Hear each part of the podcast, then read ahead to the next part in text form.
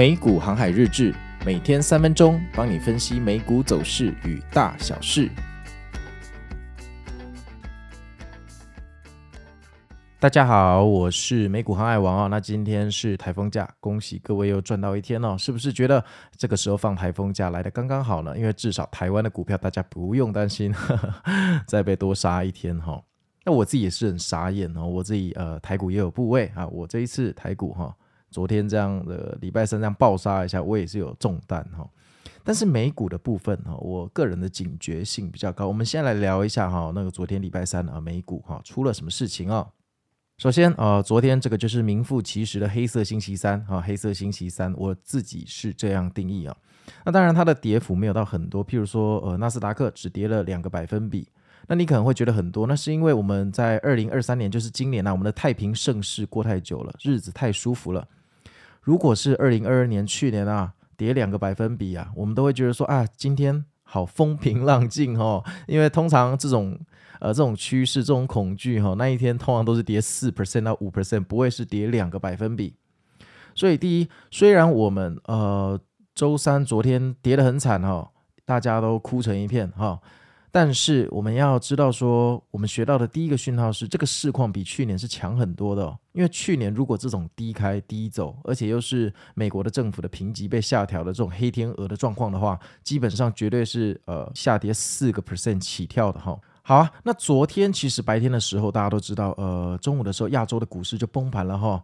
那这个崩盘崩的不小哈，一路跌到尾啊，惨不忍睹哦。我想不需要多说，那大家可能有预料到，呃，晚上可能会迎来腥风血雨哦。结果没有想到八点半的小非农数据啊，超夸张不给力啊，直接超过预期的两倍。你说超过一点点就算了，你超过两倍，这简直就是要我们散户去跳楼哦。那告诉我们经济很强劲啊，哪有衰退或什么之类？但反正鬼话连篇了哈。那开盘之后。大盘再也找不到任何支持它的人了哈，因为毕竟，呃，这个评级被下达的黑天鹅，再加上啊小非农数据又超级暴雷哦，那这个基本上今天就是要跌了哈，不会有任何反弹的侥幸，所以我自己的话是开盘的时候部位就走掉一些了哈。那考虑到美国的评级被下调，小非农数据又不给力哈，本来我自己。或者是其他的投资者可能对苹果的财报或亚马逊的财报呃寄予厚望哈，那这个情绪在昨天哈，我在看这个市场日内走势的时候，我觉得这个情绪已经完全烟消云散，大家都不见了，反而大家因为现在极度的悲观，所以认为大家现在心里就想一件事：万一今天周四晚上盘后苹果跟亚马逊一起爆雷，那不就大家一起往真的要跳楼了吗？这一次，如果今天晚上苹果跟亚马逊又爆雷，那这这可能大盘不是跌两 percent 可以解决，至少是三 percent 起跳。所以，鉴于这种呃情况迅速反转的情况下，昨天的美股的三大指数基本上也没有什么分化了，就一路跌到底。那大部分跌到呃十二点多一点的时候就平盘，直接盘到盘尾。我本来还期待说，哎，你十二点多过后，差不多了吧，至少要有点反弹吧。因为难道空头都想要拼大的吗？都不想呃在苹果的财报之前回补吗？因为其实苹果以今年的状况来讲哦，它真的是没有回调过，它一路哦从一月一号涨到现在哈。但看起来这种空头的恐惧也消失了哈，基本上大家就是要疯狂的去做空它。那到底这个会不会像上周四进去做空的人，周五隔天被拉高逼空？这个我们不知道，但是。这种东西就是最危险的。其实我们的财富，哈，通常不是靠赌这种东西而来。我们的财富通常是我们无为而治，然后抓到一个波段，然后这个波段我们放的部位够多，所以这个波段帮我们赚了一笔不小的财富。我们靠这种赌数据，或者是赌黑天鹅所获得的财富，哈，虽然赌到一次，哦，那超爽诶，因为一天就可以赚二三十八。问题是。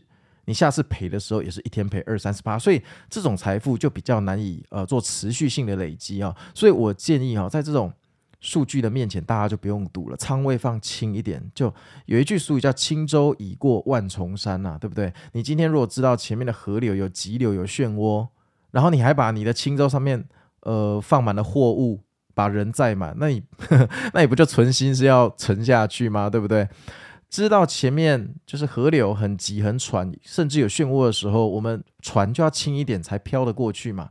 那接下来顺顺流而下的时候，我们才能加重货物的重量。那股市是一样的道理，我们千万不要去以人类的肉身去挑战大自然的天威哦。要记住，我们大家都在这片海洋上哦。那我们大家都是船员，我也不是船长哦。我们一起在找那一个呃财富自由的灯塔。但是你知道吗？海洋有时候就是有海啸、有波浪、有漩涡，所以这种时候哈、哦，实力见真章是在这个位置哦。